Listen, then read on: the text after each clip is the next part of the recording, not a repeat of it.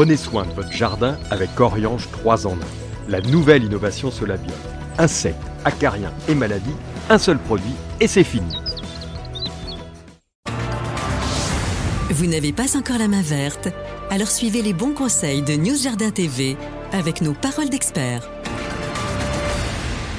Mes chers amis, nous allons rentrer dans la période de ramassage des feuilles et par conséquent de compostage.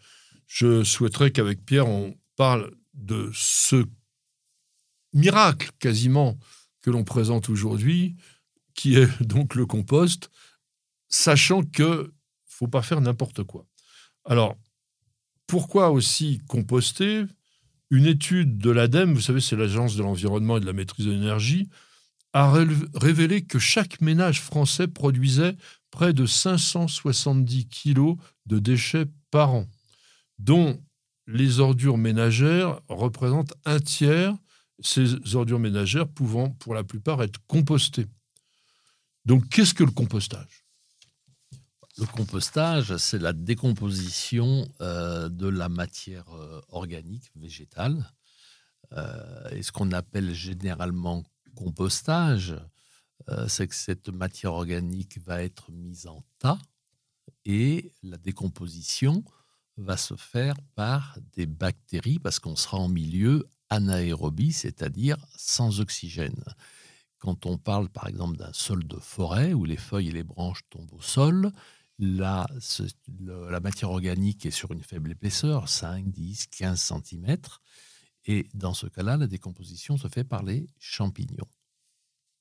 Alors, je suis pas 100% d'accord avec ça, parce que la partie anaérobie, c'est qu'une première partie du compostage. Si on laisse uniquement se faire une décomposition anaérobie, on obtiendra de, la toxicité.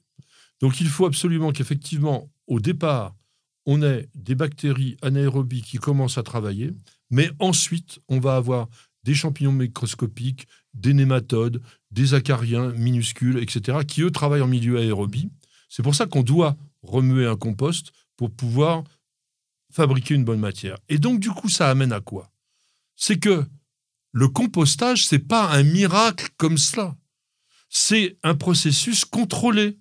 Parce qu'il faut qu'il y ait de l'humidité, il faut qu'il y ait de l'oxygène, faut, comme on disait, il faut qu'à un moment donné, ça soit tassé et après, il faut que ça soit aéré.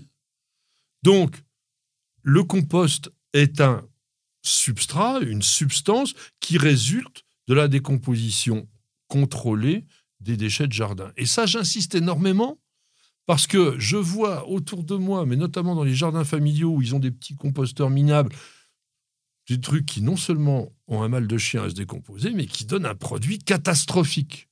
Donc le compostage, ça doit être pris sérieusement. Alors déjà, on va aussi dire pourquoi est-ce que le compost, à quoi ça va nous servir par la suite, une fois qu'on va obtenir le produit? Bah, le, Je pense qu'il faut euh,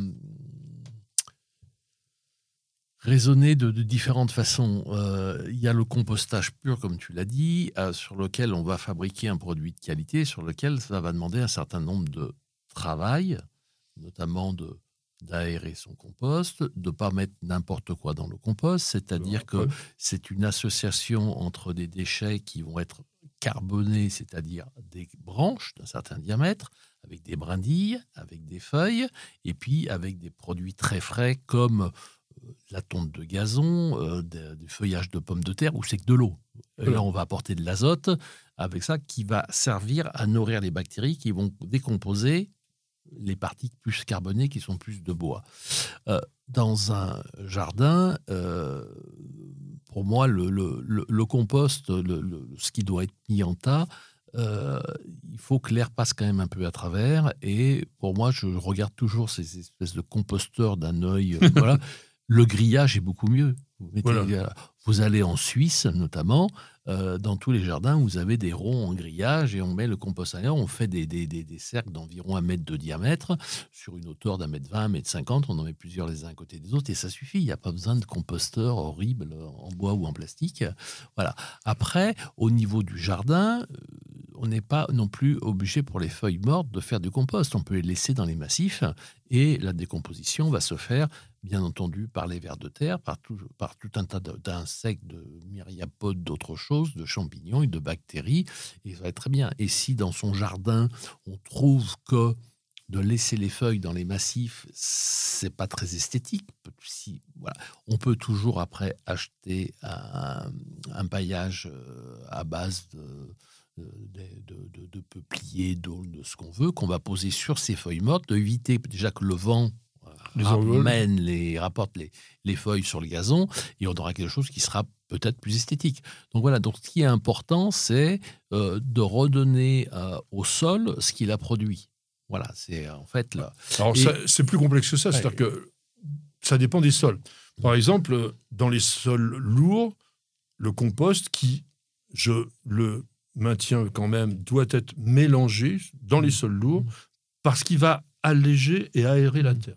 Ça a un rôle, le compost, à la fois d'éponge naturelle, mais comme c'est aussi granuleux, enfin il y a des morceaux qui restent, ça va jouer un rôle d'aération c'est important. Dans les sols sableux, en revanche, il va s'accumuler, s'associer avec toutes les fines particules pour donner une cohésion mmh. à ces sables et garder l'humidité. Donc on a un rôle physique, mais on a un rôle chimique parce que tu as parlé d'azote, etc. Donc il y a un apport nutritif.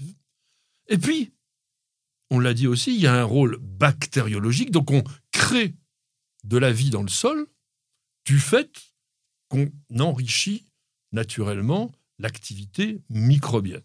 Et, c'est là où c'est important, parce que quand on parle de biodiversité, généralement, on va penser aux mammifères, aux poissons, aux oiseaux, aux hommes, enfin, qui ne représentent à peine 5% des espèces vivantes sur la planète. Les 95, 95 autres pourcents, ce sont les micro-organismes qui, sans eux, la vie sur Terre ne serait pas possible. Et ce qui est important quand on parle de biodiversité, c'est pas uniquement les animaux euh, que l'on voit, c'est aussi tous ceux qu'on ne voit pas. Et il faut, on ne peut pas parler de compostage, de paillage, sans parler des vers de terre qui représentent presque 50 voire 60 de la masse euh, animale sur, sur, la planète. Et ces vers de terre, ils font quoi? Ils vont venir dans ce paillage, dans ce compost, ils vont se nourrir de ces matières végétales qui vont aider à décomposer. Et, quand, et donc, ils vont faire des allers-retours, ce qui aère naturellement le sol. Et quand ils mangent cette matière végétale, eh ben, ils avalent de la terre en même temps. Et dans leur intestin, la particule, ce qu'on appelle d'argile, qui n'est pas forcément de l'argile, c'est-à-dire des particules fines mélangées aux particules d'humus, avec le sucre à l'intérieur de l'intestin, vont fabriquer le fameux complexe argilo-humique qui rend la terre euh, grumeleuse, qui aère le sol et qui rend le sol fertile. Eh bien voilà, on a un sol maintenant fertile.